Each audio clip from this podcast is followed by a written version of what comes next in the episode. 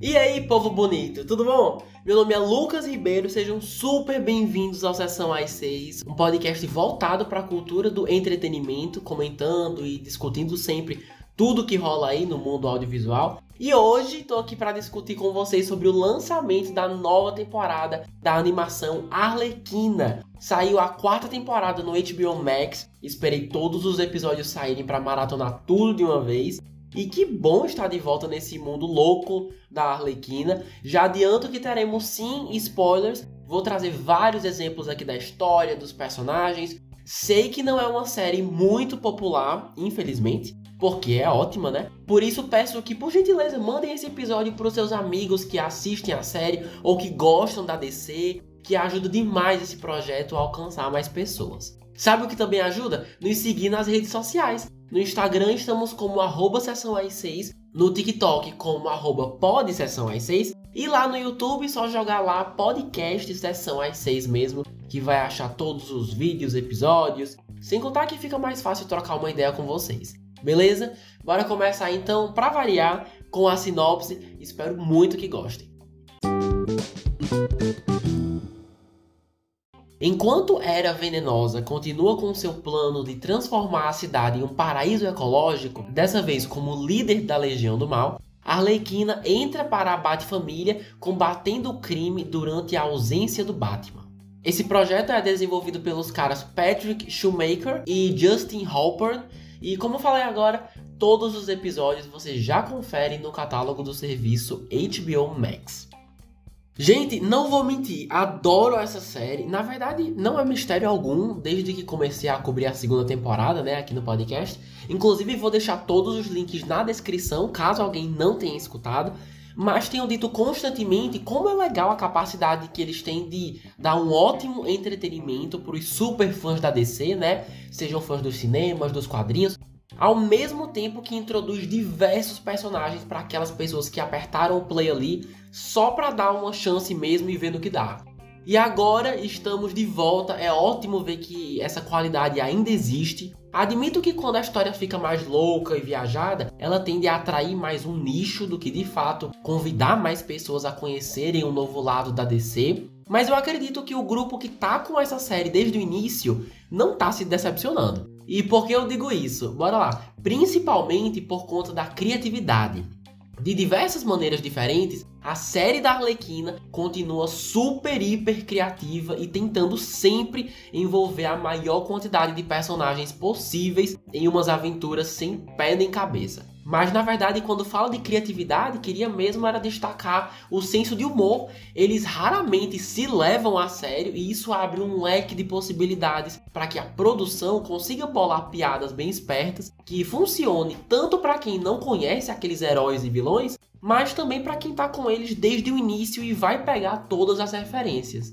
Por exemplo, a quantidade de vezes que eles conseguiram tirar onda com a bunda do Asa Noturna foi surreal. Cada uma melhor do que a outra, porque, para quem não sabe, esse herói, Asa Noturna, foi ficando famoso com o tempo nos quadrinhos e ainda mais popular por terem artistas que começaram a desenhá-lo com uma bunda mais, mais chamativa, digamos assim. Até eu que não leio os quadrinhos estou sabendo dessa, para vocês verem como foi tomando forma e os desenhistas usaram isso para atrair cada vez mais pessoas para suas histórias, que eu soube que são muito bem escritas inclusive. E aqui ainda por cima, pelo menos na minha opinião, fizeram isso sem ser às custas da dignidade do personagem. Tanto que ele até chega a reconhecer que esse é um dos seus maiores maiores é, atributos, né? Digamos assim. Então, se aproveitar do destaque da Beth Família para mirar direto nessa piada em oportunidades que se encaixam como uma luva, foram bem espertos, né? Nunca perdi a graça para mim, adorei. Agora, outra piada, bem pequena e rápida essa, mas que eu adorei, foi transformar o famoso poço de Lázaro em uma sauna rejuvenescedora. Tem uma cena das vilãs conversando por ali no poço, como se nada houvesse. Ah, eu adorei. Eles fazem umas reinvenções do material original, mas não por isso perdem a oportunidade de serem fiéis ao seu propósito original, que no caso aqui é curar as pessoas e até trazê-las de volta à vida, né, no caso desse poço. Mas a gente fala mais disso já já. Porque eu queria falar agora dos arcos também. Aquelas aventuras e missões que podem durar desde um episódio mesmo até a temporada inteira. E aqui eles se superaram com os arcos que eu nunca pensei que veria na minha vida. E ao mesmo tempo me surpreendi com os personagens que eles decidiram juntar dentro desses arcos e que no fim super funcionaram. Teve o episódio da Arlequina e o Alfred virando super melhores amigos, o que eu achei ótimo. Amo quando filmes e séries dão a oportunidade para personagens que aparentam ser fracos se mostrarem fortes, porque no fim das contas, a Arlequina tinha sim o que aprender com ele, porque é bem mais do que um mordomo e um empregado, tendo aí muitas técnicas de luta bem diferentes, com reflexos super rápidos, né? Focando sempre na respiração, na paciência, no equilíbrio e mostrar as consequências disso, os resultados, ah, eu curti sim. Eles virando melhores amigos foi um surto que eu não sabia que precisava ver, mas agora que vi, adorei. Agora, um arco hilário foi a Talia al Ghul se aproveitando da ausência do Batman para confiscar todos os seus bens, no caso do, Bruce, né? Confiscando todos os seus pertences, deixando a Bat-família sem nada, na pobreza. Mano, a cena do Damian sentado ali cortando cupons de desconto para usar depois, nossa, que engraçado, velho. Porque realmente é o Bruce que financia tudo, né? E você brincar com as possibilidades, nem que seja um pouco, foi muito legal. Mas é, deu para ver muita coisa. Fomos duas vezes para a Lua, para uma convenção dos vilões e pro aniversário do Lex Luthor. Teve o episódio delas duas indo para uma, uma versão do mal super caótica de Las Vegas, onde o cara de barro tá numa peça que tá fazendo o maior sucesso, bem disputada, né, com ingressos esgotados. A atenção aos detalhes e a quantidade de personagens que eles conseguem cobrir só com esses detalhes continua sendo bem surpreendente. Teve também Arlequina e Hera visitando o futuro. Teve o comissário Gordon indo ajudar o King Shark a descobrir os macetes aí da paternidade. Agora que ele é pai de uns seis tubarõezinhos. Teve muita coisa nessa quarta temporada, viu? Um dos benefícios de ser uma série animada é que, mesmo tendo um custo alto também, mas a animação consegue te levar da Terra à Lua em um episódio de 20 minutos sem precisar entrar em contato com a NASA nem nada do tipo. Então, assim, é custoso, mas animação normalmente consegue dar vida à criatividade com uma facilidade e uma veracidade um pouco maior do que se tudo fosse em live action, né? Sem contar que a qualidade da animação continua excelente, mas pro final brincando um pouco ali com os filtros para mostrar o apocalipse, naquele padrão de qualidade que a gente ama. Mas agora, será que teve alguma coisa que podia ser melhor? Ou é isso? Foi tudo engraçado, perfeito, sem defeitos? Olha, mesmo sabendo que a Arlequina tá na fase da vida dela de fazer o bem e se juntar à Bate-Família, mesmo achando legal, Nunca que eu olhei para aquilo e pensei que ia durar. Para mim, esse arco maior dela tava com uma data de validade bem estampada assim, de maneira muito óbvia. Uma coisa meio breve, sabe? Que sempre ficou claro que ia ser breve. E como ela só sai da equipe no final, a formação oficial da temporada inteira é meio que essa, né? Arlequina, Batgirl, Robin, Asa Noturna, Alfred e confesso que senti um pouco de falta da formação original lá da primeira temporada, né? Que era Arlequina, era King Shark, Cara de Barro, aquele senhor barra cyborg que acabou virando uma inteligência artificial e que foi super esquecido. Assistir às interações entre eles era um dos pontos altos da série. E com o tempo a gente foi focando mais no casal, né? Arlequina e Era, que são é, os pilares da série, né? E elas foram tendo interesses próprios, né? Tanto que a equipe não existe hoje mais. E agora que terminei a temporada, não sei se a Bat Família tá à altura do time original, sabe? Senti um pouco de falta, não vou mentir. Sem contar que, não sei vocês, mas eu não curti não aquele traje de heroína da Arlequina. Eu sei que as cores representam as do seu cabelo e tal, mas agora você meter um rosa choque e um azul neon e esperar que o resultado seja incrível, não foi não, viu? Não sei se é uma referência dos quadrinhos, mas de todas as roupas que já vimos, com todo respeito, eu não faço questão nenhuma de ver essa de novo, é porque, sei lá, zero discreta. Acho que dava para criar algo que fosse a cara dela, mas que ao mesmo tempo fosse, tipo, bonito, né? Só acho. Agora vamos falar de uma super revelação que muita gente não acreditou que fosse verdade até o episódio final. Asa Noturna morre. Eu também fiquei chocado, deu uma mudada aí no tom da narrativa que achei bem interessante, mas fazem um baita mistério de quem é o assassino, vários episódios, para no final a gente descobrir que na verdade foi a própria Arlequina sonâmbula que o matou e no final colocou a pulseira da amizade que ele não queria usar. Tá, três coisas sobre isso. Primeira, eu sei que a série é bem diferente do mundo real em termos de de realismo mesmo, né? Em vários aspectos. Não tô cobrando fidelidade em nada, mas ainda assim preciso dizer. Eu não acho que é assim que sonambulismo funciona, tá? Não é possível que as pessoas dormindo sejam ainda mais perigosas do que quando estão acordadas. Mas eu sei que é, era para subverter as expectativas e surpreender o público. É uma escolha interessante olhando nesse, nesse sentido, né? Beleza.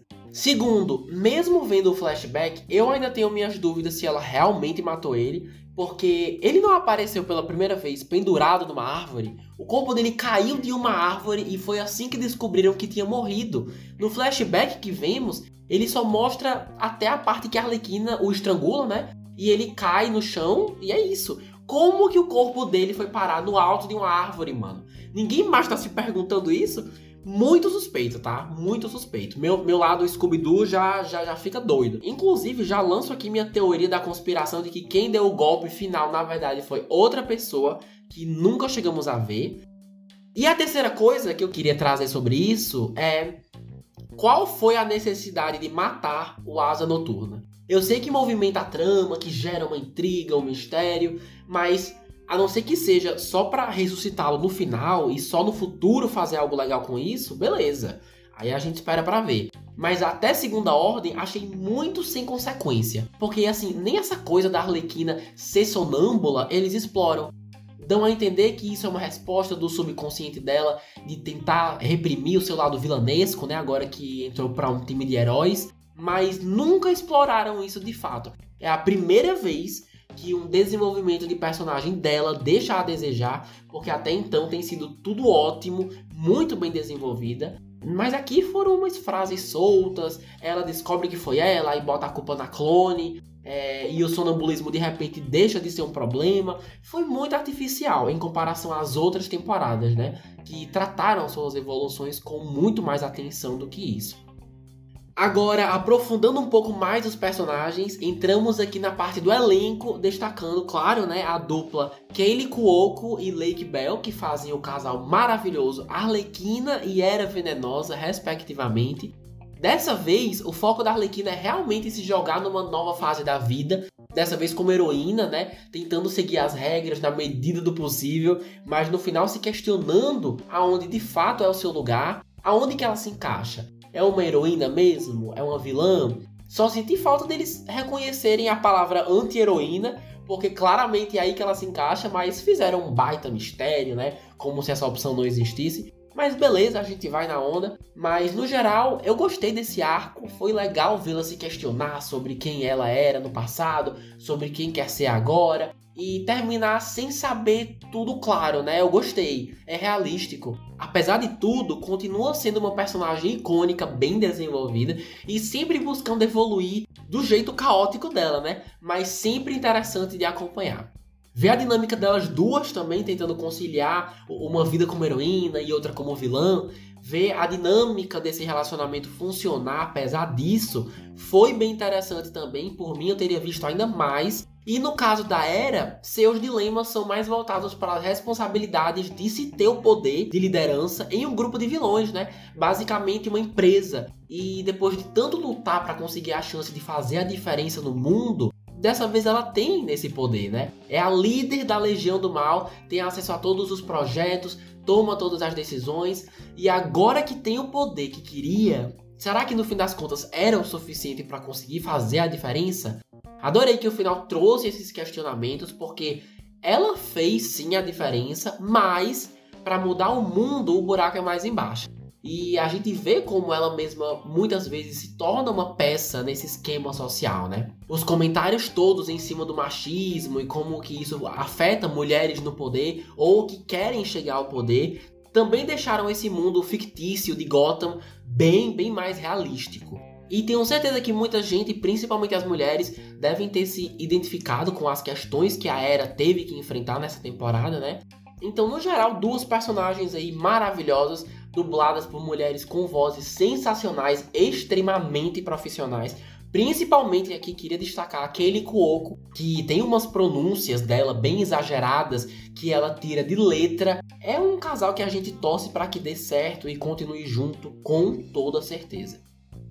Bom, essa com certeza é a temporada mais curta até agora, com 10 episódios, cada um no tempo padrão, né? Variando com seus 22, 23 minutos. Vi aqui que, apesar de ainda não ter sido oficialmente confirmada, a quinta temporada já tá na sua fase inicial aí, sendo desenvolvida. E se realmente houver, que eu espero bastante, a gente pode esperar para o futuro todos aqueles ganchos bem interessantes, né? A temporada finalizou com altas expectativas aí do que pode rolar no futuro. Tô falando da formação das Sereias de Gotham City, ou da cidade de Gotham, um grupo bem popular dos quadrinhos formado por uma combinação de anti-heroínas bem interessantes. Aqui terminamos vendo a reunião da Mulher Gato, Arlequina, Era e Batgirl, que agora é paraplégica depois de levar um tiro do Coringa. Mano, eu quase infartei quando isso aconteceu. Eu jurava que ela ia morrer também. Aí só depois é que caiu a ficha que eles estavam adaptando o arco dela paraplégica, que depois vai virar oráculo e tudo mais. Mas demorei muito para perceber isso, meu Deus. Então, assim, tô bem curioso para ver como vai ser essa equipe, se a Mulher Gato realmente vai fazer parte ou não. Consigo imaginá-la mais trabalhando sozinha. Acho que ela mesma disse isso, na verdade, mas bora esperar para ver. Também quero saber se aquelas mulheres com poderes elementais vão entrar nesse grupo, né, também. É realmente, a temporada passada foi o gancho da Arlequina na Bat-Família e agora a formação do grupo Sereias de Gotham City. Tô animado. E sabe pro que mais tô animado? Damian e Talia simplesmente tiram o corpo do Dick Grayson do caixão e o ressuscitam lá no poço de Lázaro. O cara se levanta bem sequelado e já tá querendo ir atrás da Arlequina, né? Outro gancho aí bem ousado que parece mais um capítulo de novela. Mais uma novela boa, tá? Uma ótima novela. Também temos o Bruce Wayne, que no final da temporada decide sair da cadeia, né? Achou muito chato e quis dar uma pausa na vida de DJ para ver o que, está acontecendo com Gotham. Então, com certeza teremos mais Batman aí na quinta temporada, caso seja confirmada. E vamos esperar que seja, né, por favor. Ah, e não sei se vocês viram, mas logo depois que postaram o episódio final, lançaram um trailer da série spin-off do Homem-Pipa. Não sei se vai ser um sucesso, quanto a isso eu tô com expectativas baixíssimas, mas já vi ali que aparenta ter a mesma vibe da série da Arlequina, né? Cômica, violenta, adulta, com vários personagens ali conhecidos, inclusive a própria Arlequina apareceu ali. E parece divertido, adoro o Homem-Pipa. A previsão é para sair só em 2024. Até lá a gente faz o quê? Espera, né? É só o que temos para hoje. Olha, no geral, a quarta temporada de Arlequina continua bem engraçada, mirando em tipos diferentes de humor, mas muitas vezes focando num humor vibe Simpsons, Family Guy, Rick and Morty, ou seja, uma animação adulta, é super adulta, tá? Bem violenta, como falei agora, sangue. Essa temporada em especial tem bastante sexo também, nudez. Então vocês se liguem aí para não achar que só porque é animação que é coisa de criança. Continua extremamente criativa, nos levando para cada canto da DC mais inusitado do que o outro e a gente acaba se divertindo junto com os personagens na medida que a produção consegue mais uma vez cumprir a dificílima tarefa de mostrar todo mundo que a gente já conheceu, ao mesmo tempo que ainda traz diversos personagens novos e ainda assim conseguem fazer um, um trabalho muito bem feito. Não vejo uma série fazer isso tão bem, essa coisa de distribuir atenção entre vários personagens. Não vejo isso tão bem desde Stranger Things, de verdade. Talvez, talvez, as histórias das duas primeiras temporadas tenham me cativado mais, me feito gargalhar mais, mas definitivamente continua com a mesma vibe, né? Continuando cada vez mais ousada, com episódios rápidos e fáceis de assistir, que sempre te dão vontade de ver tudo de uma vez. Recomendo demais para quem é fã de animação adulta, é quem é fã da DC ou tem vontade de conhecer mais da DC ou se ouviu tudo que falei até agora e ficou minimamente curioso, né? Recomendo bastante. Claro, né, começando pela primeira temporada, obviamente. Em um ano em que seus filmes do cinema têm sido bombardeados de críticas e considerados horríveis por muita gente, essa série é um achado. Então, assim, vale a pena demais. Fica aqui a dica. Mas e para quem já viu, o que acharam dessa temporada? Tá melhor que as outras? E sobre o Asa Noturna, acham mesmo que devia ter morrido só para revelarem que foi assassinado por uma pessoa que não tava nem acordada? Porque se eu fosse fã do personagem, ficava revoltadíssimo, viu? Porque sem condições. Mas me mandem todas as suas impressões, comentários, elogios, críticas lá no Instagram, arroba Sessão 6, ou lá na barra de comentários do YouTube mesmo, só pesquisar podcast Sessão 6, não tem erro. E por favor, mandem esse episódio para seus amigos que curtem a DC, mas não conhecem a animação. Ajudem aí a espalhar a palavra da Arlequina, porque mais gente precisa conhecer essa série. Aos que escutaram até aqui, vocês são incríveis. Vou ficando por aqui. Um beijo enorme e até a semana que vem. Tchau!